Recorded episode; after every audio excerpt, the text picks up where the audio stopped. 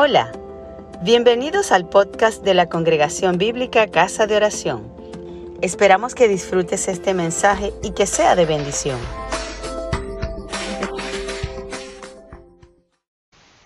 Este sermón de hoy se titula Bendita Trinidad, Dios en tres personas. Hoy domingo es un día especial, pues la cristiandad occidental en distintas confesiones celebra el Día de la Trinidad. Un solo Dios en tres personas, el Padre, el Hijo y el Espíritu Santo. Originalmente en la iglesia no había esta celebración, pues no es un día que corresponda a algún hecho registrado en la historia bíblica ni a la tradición hebrea. Fue alrededor del año 1000 después de Cristo que se empezó a celebrar este día dedicado por completo al honor del misterio de la Trinidad. La elección de celebrar la Trinidad siete días después de Pentecostés fue de gran provalencia teológica, en efecto. La efusión del Espíritu Santo en Pentecostés nos reveló el amor del Padre y del Hijo y nos manifiesta gloriosamente el misterio de la Trinidad. El sermón que compartiremos hoy es un estudio del hermano Joseph Urban, misionero, maestro itinerante, fundador del Ministerio Cristianismo Bíblico y de la Academia de Estudios Bíblicos Teológicos.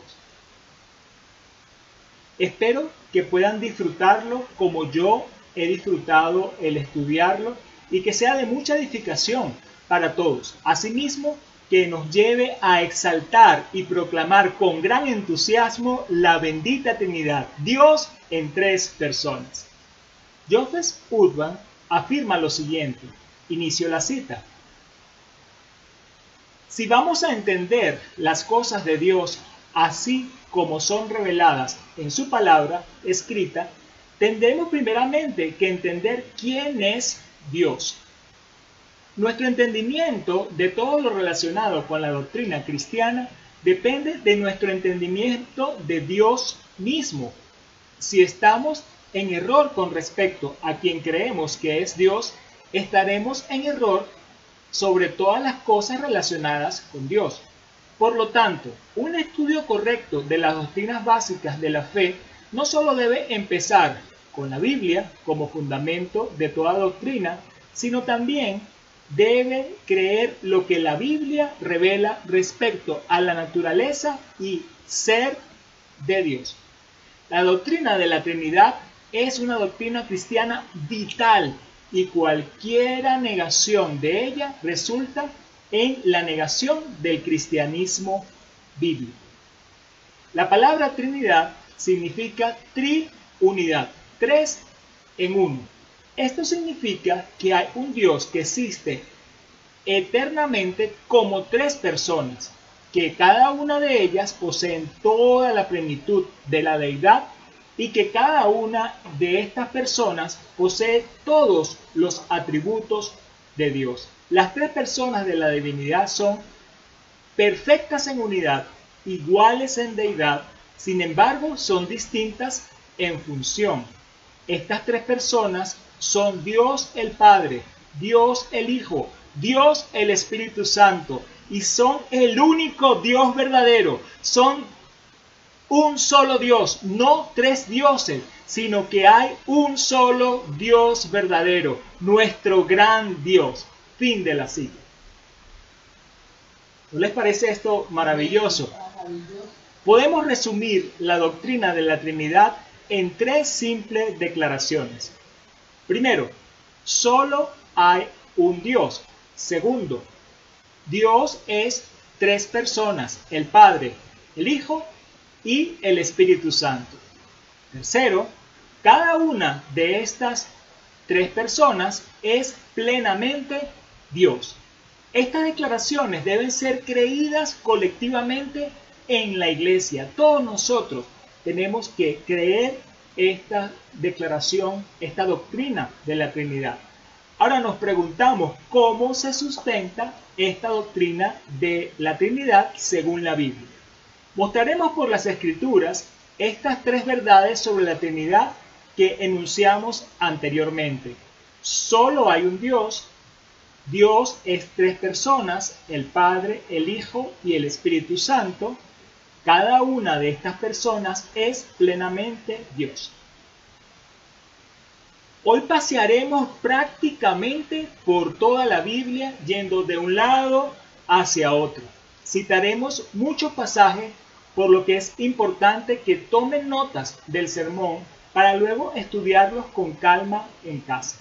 Leeré algunos de estos textos, los más resaltantes para la enseñanza, pero la mayoría simplemente daré las referencias para sus apuntes. Obviamente, no dará tiempo que ustedes busquen al momento estas citas en sus Biblias, pero sí es importante que lo hagan luego para corroborar y afianzar la enseñanza recibida. Tengamos la disciplina y la actitud de recibir la palabra con toda solicitud y escudriñar cada día las escrituras para ver si las cosas son así como los primeros creyentes en Berea, según el libro de los Hechos. A continuación, vamos a desarrollar tres puntos correspondientes a estas tres simples declaraciones que resumen la doctrina de la Trinidad y que todos nosotros debemos creer y compartir. 1. Solo hay un Dios. 2. Dios es tres personas, el Padre, el Hijo y el Espíritu Santo. 3. Cada una de estas personas es plenamente Dios. Primer punto, solo hay un Dios. Desde el Génesis hasta el Apocalipsis, toda la Biblia deja claro que solo hay un Dios. El mandamiento más grande declara que solo hay un Dios que es digno de nuestro amor y obediencia. Dice así, Oye Israel, Jehová nuestro Dios, Jehová uno es, y amarás a Jehová tu Dios de todo tu corazón, de toda tu alma y con todas tus fuerzas. Deuteronomio capítulo 6 versos 4 y 5. Oye Israel, Jehová nuestro Dios, Jehová uno es.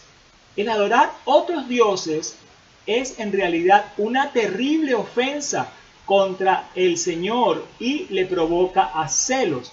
Dios aborrece la idolatría y no compartirá su gloria con ningún otro, jamás, con nadie comparte Dios su gloria. El primer y segundo mandamiento del Decálogo dejaron claro a Israel que sólo podían al verdadero y único Dios. Él dijo en Éxodo capítulo 20, versículos 2 al 5, Yo soy Jehová tu Dios, que te saqué de la tierra de Egipto de casa de servidumbre. No tendrás dioses ajenos delante de mí. No te harás imagen ni ninguna semejanza de lo que está arriba en el cielo, ni abajo en la tierra, ni en las aguas debajo de la tierra. Ni te inclinarás a ellas, ni las honrarás, porque yo soy Jehová tu Dios, fuerte, celoso, que visita la maldad de los padres sobre los hijos hasta la tercera y cuarta generación de los que me aborrecen. El Señor deja muy claro que Él es el único Dios y que no hay otros dioses aparte de Él. No los admite. Y se repite esta afirmación cuatro veces en los siguientes dos versículos que vamos a leer del libro de Isaías dejando aún más claro que no hay otro fuera de él. Leemos en Isaías capítulo 45 versos 5 y 6. Presten atención. Yo soy Jehová y ninguno más hay. No hay Dios fuera de mí. Yo te seguiré aunque tú no me conociste para que sepas desde el nacimiento del sol hasta donde se pone que no hay más que yo, yo Jehová, y ninguno más que yo. Qué enfático el Señor. Cuatro veces en dos versículos reafirma que Él es el único. El mismo tema del único Dios verdadero corre por todo el Antiguo Testamento. Y el Nuevo Testamento también declara repetidas veces la misma verdad. Aquí vamos a ver algunos ejemplos de las escrituras en el Nuevo Testamento. En Romanos capítulo 3 versículos 29 y 30 dice, ¿es Dios solamente Dios de los judíos? ¿No es también Dios de los gentiles? Ciertamente también es de los gentiles, porque Dios es uno. Él justificará por la fe a los de la circuncisión y por medio de la fe a los de la incircuncisión. Dios es uno. Veamos también en Gálatas, el capítulo 3, el verso 20. Dice, y el mediador no lo es de uno solo, pero Dios es uno. Dios es uno. Gálatas 3:20. Otra escritura que habla de este Dios único es Primera a Corintios capítulo 8 verso 4. Acerca pues de las viandas que se sacrifican a los ídolos, sabemos que un ídolo nada es en el mundo y que no hay más que un Dios. Finalmente, podemos ver, citar también eh, la primera carta de Pablo a Timoteo en el capítulo 2, versículo 5, porque hay un solo Dios y un solo mediador entre Dios y los hombres, Jesucristo hombre, un solo Dios, una y otra vez lo reafirma la palabra. Hay muchos más ejemplos que pueden ser citados aquí, pero es suficiente para demostrar que sin duda alguna la Biblia enseña que hay un único Dios digno de nuestra adoración y obediencia, amor, fe y servicio, estas citas que hicimos. Así hemos desarrollado nuestro primer punto, solo un Dios. Pasemos al segundo punto. Dios es tres personas. El único Dios verdadero existe eternamente como tres personas. ¿Quiénes son? El Padre, el Hijo y el Espíritu Santo. Dios se reveló progresivamente al hombre a lo largo de la historia, mientras que la palabra de Dios estaba siendo escrita hasta dar la revelación completa de sí mismo en el Nuevo Testamento. Sin embargo, encontramos evidencia de las tres personas de la Trinidad incluso desde el principio del Antiguo Testamento, desde el primer capítulo de Génesis. Si leemos en Génesis capítulo 1, verso 26, dice, entonces dijo Dios, Hagamos al hombre a nuestra imagen, conforme a nuestra semejanza. Señoree en los peces del mar, en las aves de los cielos, en las bestias de toda la tierra y en todo animal que se arrastra sobre la tierra. En este versículo conseguimos la palabra hagamos y la palabra nuestra. Esas palabras denotan pluralidad. No es uno, son varios. Hagamos a nuestra. Aquí esta pluralidad no puede referirse a otros seres como los ángeles, ya que los ángeles no ayudaron a Dios a crear nada. El hombre además no fue creado a imagen de los ángeles, el hombre fue creado a la imagen de Dios, como nos lo dice el siguiente versículo. Génesis 1.27 dice claramente, a imagen de Dios lo creó. Por lo tanto, hay un fuerte argumento para la pluralidad de la naturaleza de Dios desde el Génesis, desde este versículo. Más de una persona estaba hablando aquí. Esto es la Trinidad, tomando consejo consigo misma. Este punto de vista también es respaldado por el hecho que la palabra para Dios que aparece en ese versículo en hebreo es Elohim, una palabra que es plural en el idioma hebreo. todas las tres personas de la Trinidad estaban involucradas en la obra de la creación, sin duda. Hay muchas más pistas en el Antiguo Testamento que señalan que hay más de una persona en la divinidad. La deidad de Cristo y del Espíritu Santo también pueden ser demostradas usando el Antiguo Testamento, pero eso lo guardaremos para nuestro eh, siguiente punto. Sin embargo, la revelación más plena de la Trinidad se encuentra es en las páginas del Nuevo Testamento. Esto no debe ser una sorpresa para ninguno de nosotros porque Dios nos dio la más plena revelación de sí mismo a través del Evangelio de Jesucristo. Leemos muchos versículos en el Nuevo Testamento que claramente describen la Trinidad. Veamos lo que nos dice Mateo capítulo 3 versículos 16 y 17. Jesús, después que fue bautizado, subió luego del agua, y he aquí, los cielos fueron abiertos, y vio al Espíritu de Dios que descendía como paloma y venía sobre él.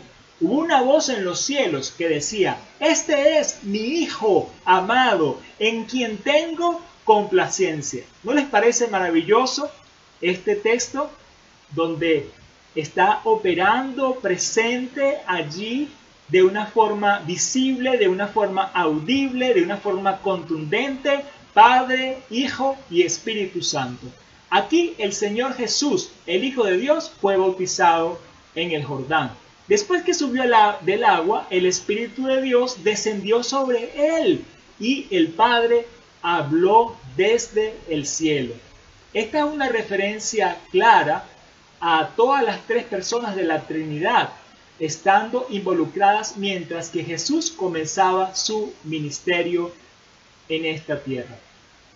También vemos a Jesús enseñar la doctrina de la Trinidad cuando dio la gran comisión. Todos nosotros conocemos ese pasaje en Mateo capítulo 28, versos 18 al 20. Dice, y Jesús se les acercó y les habló diciendo, toda potestad me es dada en el cielo y en la tierra. Por tanto, id y haced discípulos a todas las naciones, bautizándolos en el nombre del Padre y del Hijo y del Espíritu Santo, enseñándoles que guarden todas las cosas que os he mandado. He aquí, yo estoy con vosotros todos los días hasta el fin del mundo. Amén. Es decir, debemos ser bautizados en el nombre del Padre y del Hijo y del Espíritu Santo. Porque esta fórmula, eso nos está diciendo claramente que estas tres personas son iguales, iguales en gloria y en deidad. Si no, simplemente diría uno de los nombres, dos de los nombres. Imagínense por un momento que Jesús hubiese mandado a bautizar a las personas en el nombre del Padre, del Hijo y del apóstol Pedro, por ejemplo. Haciendo tal cosa, claramente estaría elevando al apóstol a la misma posición de Dios. Imposible, no tiene ningún sentido eso. Es evidente que Jesús nos enseñó que las tres personas de la Trinidad son dignas de nuestra adoración. Las epístolas también mencionan la Trinidad muchas veces haciendo una distinción entre las tres personas. Veamos algunos ejemplos de esto. En la segunda carta de Pablo a los Corintios, capítulo 13, verso 14, leemos, La gracia del Señor Jesucristo, el amor de Dios la comunión del Espíritu Santo sean con todos vosotros. Amén. También Pedro, en su primera epístola, capítulo 1, versículo 2, dice, elegidos según la presencia de Dios Padre, en santificación del Espíritu, para obedecer y ser rociados con la sangre de Jesucristo, gracia y paz os sean multiplicadas. Así también eh, la carta de Judas. Dice en su único capítulo, versos 20 y 21. Pero vosotros, amados, edificándoos sobre vuestra santísima fe, orando en el Espíritu Santo, conservaos en el amor de Dios, expresando la misericordia de nuestro Señor Jesucristo para vida eterna. Entonces vemos los apóstoles en sus epístolas eh, haciendo referencia a este Dios Trino. Hay muchos otros pasajes en las escrituras que demuestran de una forma clara la distinción entre los tres miembros de la divinidad. Por ejemplo, hay muchas que enseñan que el Padre es una persona distinta al Hijo. Pueden leer Salmos 40, versículos 7 y 8, Isaías 53, versículo 10, Mateo capítulo 26, versículos 39 al 42, Juan capítulo 4, versículo 34, Juan 5, 30, Juan 6, 38, Juan 8, 28, Juan 8, 48, Juan 14, 10, Juan 17, 4, Juan 20, 17. Hechos capítulo 10, versículo 33. Esto, entre otras escrituras, que hacen esta diferenciación. Hay también muchas escrituras que enseñan que el Padre y el Hijo son personas distintas al Espíritu Santo. Vean luego lo que dice Isaías 42, 1, Isaías 61, 1, Ezequiel 36, 27, Ezequiel 37, 14, Joel 2, 28. Son distintas escrituras Mateo 12, 18, Mateo 12 del 31 al 32, Juan 7, 39, Juan 14 del 16 al 17, Juan capítulo 15, versículo 26, capítulo 16, versículo 7, y así muchas escrituras pueden ser citadas y expuestas aquí, pero estas que acabamos de citar son más que suficientes para demostrar que ciertamente hay una distinción entre las tres personas de la divinidad. Vamos entonces a nuestro tercer punto. El tercer punto, cada persona de la Trinidad es plenamente Dios. No solo hay un Dios que consiste en tres distintas personas, cada una de estas personas es plenamente Dios. Es decir, el Padre es plenamente Dios, el Hijo es plenamente Dios, el Espíritu Santo es plenamente Dios. El Hijo no es la mitad de Dios, ni el Espíritu Santo es solo una porción de Dios. Cada persona es enteramente Dios en sí mismo. Entonces, individualmente, cada miembro de la Trinidad es Dios y colectivamente todos son Dios. Puesto que nunca podría haber una división entre su naturaleza y esencia, en otras palabras, el Padre no es un Dios, el Hijo otro Dios, el Espíritu un tercer Dios. Ya vimos en nuestro primer punto que hay un solo Dios, Dios es único. Cada persona es Dios, cada persona de la Trinidad es Dios y Dios está en armonía perfecta consigo mismo. Dios es tres en uno como tal. Es incomprensible a la mente humana. Es difícil de entender para criaturas limitadas como somos nosotros. Pero las tres personas de la divinidad son uno solo, uno en naturaleza divina, en esencia, en atributos y gloria. No es nuestro oficio el tratar de analizar a Dios y describirlo lógicamente. Tengamos mucho cuidado con eso, porque así muchos se han desviado de la verdadera fe y caen en profundas herejías. En vez de esto, el deber ser de nosotros es asombrarnos, maravillarnos de Dios, glorificarle por quien Él es. Él es mucho más glorioso e incomprensible de lo que jamás nosotros podamos imaginar. Qué maravilloso es nuestro Dios. Seguiremos ahora entonces y demostraremos por las escrituras la deidad de cada miembro de la divinidad. Veamos la deidad del Padre. El Padre es plenamente Dios. El mero principio de la Biblia comienza por mencionar al Padre. En el principio Dios, Génesis 1.1. A través de toda la Biblia, el Padre es visto como un Dios soberano sobre todas las cosas.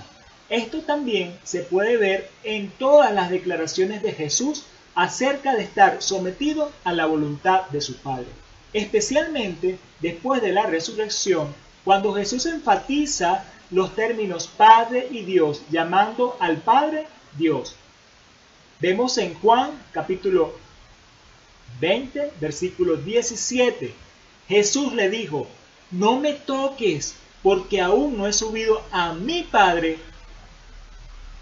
Mas ve a mis hermanos y diles, subo a mi Padre y a vuestro Padre, a mi Dios y a vuestro Dios. También vamos a ver que esta misma verdad está reflejada en las epístolas. Por ejemplo, Pablo escribe en Efesios capítulo 4 versículo 6, un Dios y Padre de todos, el cual es sobre todos y por todos y en todos.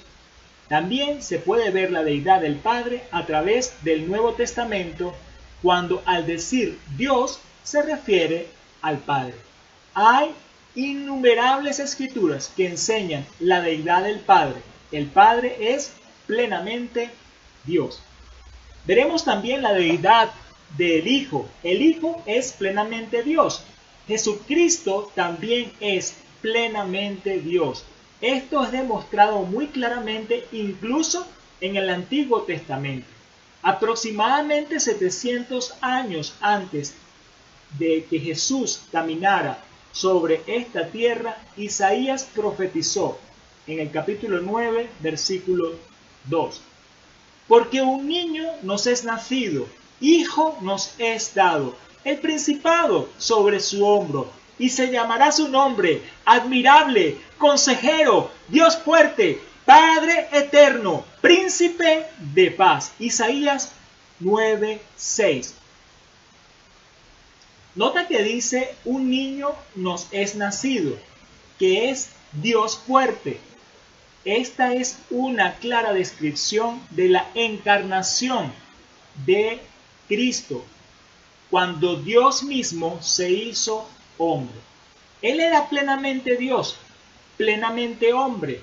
Aunque se hizo hombre, Él no dejó su deidad. Él es igual en deidad al Padre. Él es el uno con el Padre, según nos dice Juan capítulo 10, versículo 30.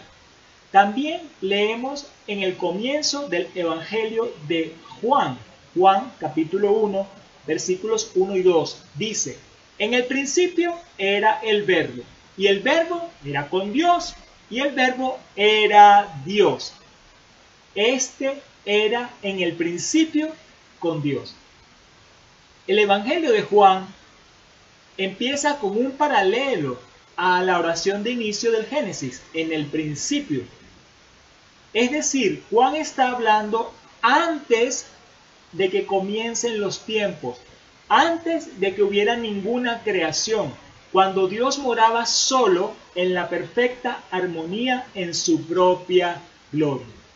El verbo es un título de Cristo usado por el apóstol Juan en sus escritos, como se ve en Juan 1.14, en primera de Juan 1.1, en Apocalipsis 19.13. Aquí podemos notar que el verbo, es decir, Cristo, ya existía en el principio, es preexistente. Él no fue creado durante la creación que está registrada más adelante en Génesis, sino que ya estaba ahí antes que todo fuera creado. También Cristo estaba con Dios. Y esto enseña que Él es una persona distinta al Padre. Y sin embargo, Cristo era Dios, es decir, Él era igual en deidad con el Padre. Qué hermoso esto, ¿no? De la palabra, qué hermoso la deidad de Jesucristo. Esto es demostrado claramente por otras declaraciones de Cristo donde Él dice que Él es igual al Padre. Por ejemplo, en Juan capítulo 5 versículos 17 y 18, Juan 14, 9. Jesús también se pronunció como el gran yo soy. Jesús en Juan 8:58 citamos, Jesús les dijo, de cierto, de cierto os digo, antes que Abraham fuese, yo soy.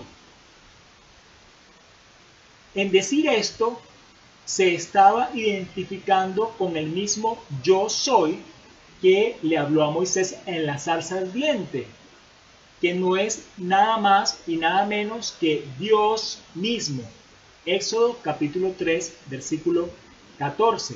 Él también declaró que existía antes que Abraham, quien existía antes que Moisés. Por consiguiente, está demostrando que Cristo es eterno, es una declaración audaz que hizo Jesús al afirmar yo soy, al afirmar que Él mismo es Dios.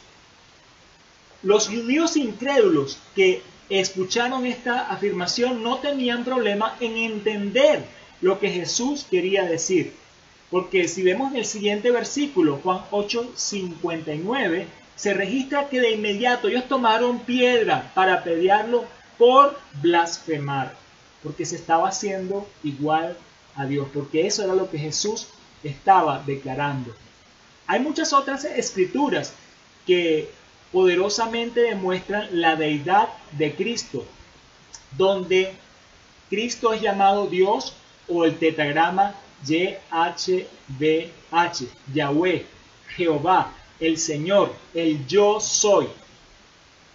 Esto lo podemos ver en Salmos capítulo 45 versículos 6 y 7, Isaías 7, 14, Jeremías 23, 5 y 6, Jeremías 33, 15 y 16, Juan 20, 28 y 29, Hechos 20, 28, Romanos 9, 5, Primera a Timoteo 3, 16, Tito 2, 13, Hebreos 1, 8, Hebreos 3, 3 y 4, Primera de Juan 5:20. Así que el Hijo es plenamente Dios. La deidad del Espíritu Santo. El Espíritu Santo es plenamente Dios. El Espíritu Santo es Dios. Y leemos en el libro de los Hechos que el apóstol Pedro llama Dios al Espíritu Santo. Eso lo podemos ver en la historia registrada en Hechos capítulo 5, versículos 1 al 5. Leo. Pero cierto hombre llamado Ananías, con Zafira su mujer, vendió una heredad y sustrajo el precio, sabiéndolo también su mujer y trayendo solo una parte, y la puso a los pies de los apóstoles. Y dijo Pedro, Ananías, ¿por qué llenó Satanás tu corazón para que mintieses al Espíritu Santo y sustrajeses del precio de la heredad? Reteniéndola no te hubiese quedado a ti y vendida no estaba en tu poder. ¿Por qué pusiste esto en tu corazón? No has mentido a los hombres, sino a Dios. Al oír Ananías estas palabras, cayó y expiró, y vino un gran temor sobre todos los que lo oyeron. Hechos 5 del 1 al 5. Nota que Pedro primero dice que Ananías mintió al Espíritu Santo, pero luego dice, no has mentido a hombre, sino a Dios. Así que Pedro claramente está igualando al Espíritu Santo con Dios. El Espíritu Santo es Dios mismo. El Señor Jesús también exaltó al Espíritu Santo al lugar de deidad en su reprimenda que hizo a los fariseos sobre la blasfemia contra el Espíritu Santo. Leemos Mateo capítulo 12 versos 31 al 32. Por tanto os digo, todo pecado y blasfemia será perdonado a los hombres, mas la blasfemia contra el Espíritu no le será perdonada. A cualquiera que dijere algunas palabras contra el Hijo del Hombre, le serán perdonadas. Pero al que hable contra el Espíritu Santo, no le será perdonado ni en este siglo ni en el venidero. Aquí Jesús está asociando al Espíritu Santo con Dios al decir que es posible blasfemar contra el Espíritu. Un pecado que no tiene perdón. Solo se puede blasfemar contra Dios. Se puede blasfemar contra el Padre. Se puede blasfemar contra el Hijo. Se puede blasfemar contra el Espíritu. Pero no se puede blasfemar contra una persona que no es Dios. Entonces al hablar de blasfemia contra el Espíritu Santo, se está igualando el Espíritu Santo a Dios. Jesús también asoció al Espíritu con Dios en Lucas capítulo 11 versículo 20 al decir que él echaba fuera demonios por el dedo de Dios. Sin embargo, en un texto paralelo que es Mateo capítulo 12 verso 28, ustedes luego lo buscarán, Jesús dice que echaba fuera demonios por el Espíritu de Dios. Él enseñó que el Espíritu era Dios mismo. El apóstol Pablo también llama Señor al Espíritu Santo. Aún hasta el día de hoy, cuando se lee a Moisés, el velo es puesto sobre el corazón de ellos. Pero cuando se convierta al Señor, el velo se les quitará, porque el Señor es el Espíritu, y donde está el Espíritu del Señor, allí hay libertad. Segunda Corintios capítulo 3 versículos 15 al 17. La verdad de que el Espíritu Santo es Dios también está demostrada en lo que la Biblia dice acerca de la regeneración, el nuevo nacimiento. Vemos que Juan capítulo 3 versículo 6 dice que son los nacidos de nuevo, los nacidos del Espíritu. Sin embargo, Juan capítulo 1 versículo 13 dice que los que son nacidos de nuevo son nacidos de Dios. Ustedes buscarán luego la cita, pero aquí se está igualando en estas dos citas el Espíritu con Dios en la regeneración, el nuevo nacimiento. De esta manera, Juan está diciendo que el Espíritu Santo no es nada más y nada menos que Dios mismo. La Biblia también enseña que el Espíritu Santo es una persona y no una fuerza invisible o un poder.